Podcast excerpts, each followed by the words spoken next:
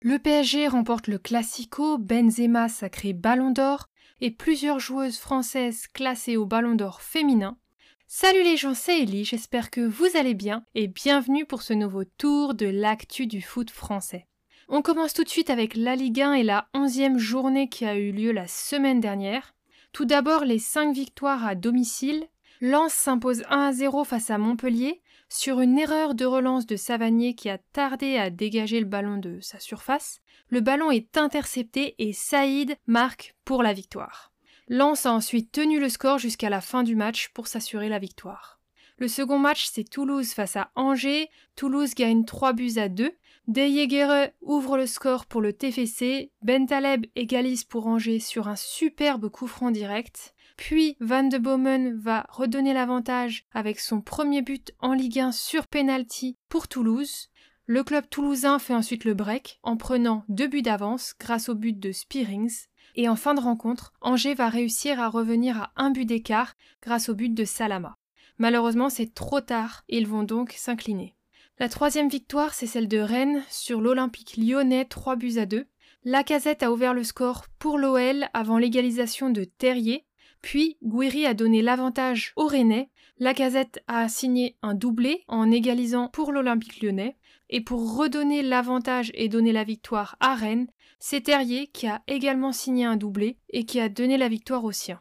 Le match a été solide de la part des deux équipes, mais Rennes a été beaucoup plus réaliste. Il faut cependant aussi noter un bon match de Tagliafico qui a signé un doublé de passes décisives. Nantes écrase Brest 4 buts à 1. Après un pénalty raté de Blas pour Nantes, Fadiga va marquer pour Brest mais ce sera de courte durée puisque Simone va égaliser pour Nantes sur penalty et ensuite Nantes va largement s'imposer avec les buts de Ganago, Mostafa Mohamed et Sissoko. C'est donc une victoire logique vu la domination nantaise. Et enfin, le Classico est remporté par le PSG 1-0 face à l'OM. Neymar a été buteur en fin de première période et en seconde période, Gigot a été exclu côté marseillais. Le score aurait pu être beaucoup plus large si les deux gardiens n'avaient pas multiplié les arrêts. On passe ensuite à la seule victoire à l'extérieur qui est signée du LOSC qui s'impose 3 buts à 0 face à Strasbourg.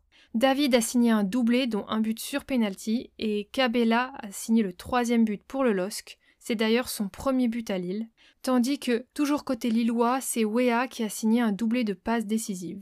Lille a donc largement dominé et s'impose logiquement tandis que Strasbourg continue à sombrer dans le bas du classement. Et nous avons eu quatre matchs nuls. Le premier est à Lorient qui fait zéro partout face à Reims. Les Rémois ont résisté aux assauts de Lorient malgré deux de leurs joueurs qui ont été exclus, Dion Lopi à la 47e minute et le défenseur Agbadou en fin de match. Reims a même eu l'occasion de gagner le match, mais ils n'ont pas saisi l'occasion et c'est déjà un bon point pris pour eux. Le second match, c'est Auxerre qui fait un partout face à Nice. Delors a été buteur pour Nice et Nuno d'Acosta sur corner pour Auxerre. 3 fait match nul un partout face à Ajaccio. Porozo marque pour 3 sur un contre éclair et El Idrissi marque pour Ajaccio dans les dernières minutes de la partie. Les Ajaciens ont dominé et ont raté un pénalty en première période. C'est dommage, les 3 points étaient atteignables pour eux. 3 a cependant le mérite d'avoir bien résisté. Et enfin, le dernier match, c'est un partout entre Monaco et Clermont. Après l'exclusion de Camara côté Monaco, Mbolo a obtenu un penalty, l'a tiré, l'a manqué, mais a bien suivi et a réussi à marquer dans un second temps pour Monaco.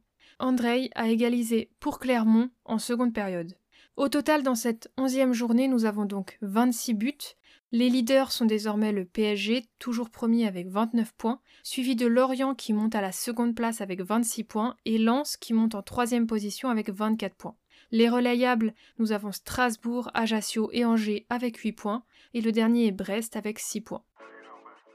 Et enfin, la cérémonie du Ballon d'Or a eu lieu. Karim Benzema le remporte. C'est le cinquième Français à obtenir ce trophée. Et il est le premier depuis celui remporté par Zidane en 1998. Et pour l'image, c'est d'ailleurs Zidane qui lui a remis ce trophée lors de la cérémonie.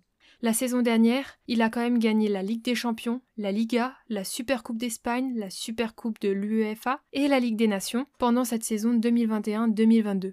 Il a aussi été nommé meilleur joueur de la Ligue des Champions, de la Liga, joueur de l'année de l'UEFA, joueur de la saison au Real Madrid et meilleur joueur français à l'étranger. Les autres Français classés pour le Ballon d'Or sont Kylian Mbappé en 6 position, Christopher Nkunku en 25e position, à égalité également avec Mike Mignon aussi à la 25e position. Pour le trophée Yashin qui récompense le meilleur gardien, nous avons deux Français classés, Mike Mignon en 5e position et Hugo Loris en 10e position. Le trophée Copa a aussi été remis. Il décerne ce prix au meilleur jeune joueur de la saison. Il y a un Français classé, c'est Eduardo Camavinga qui est en seconde position. Et enfin, pour le Ballon d'Or féminin, nous avons quatre Françaises qui ont été nommées dans ce classement. Wendy Renard en 8e position, Selma Bacha en 14e position, Marie-Antoinette Catoto en 17e position et Kadidiatou Diani en 20e position. Voilà, c'est tout pour aujourd'hui, on se retrouve bientôt pour toute l'actu du foot français.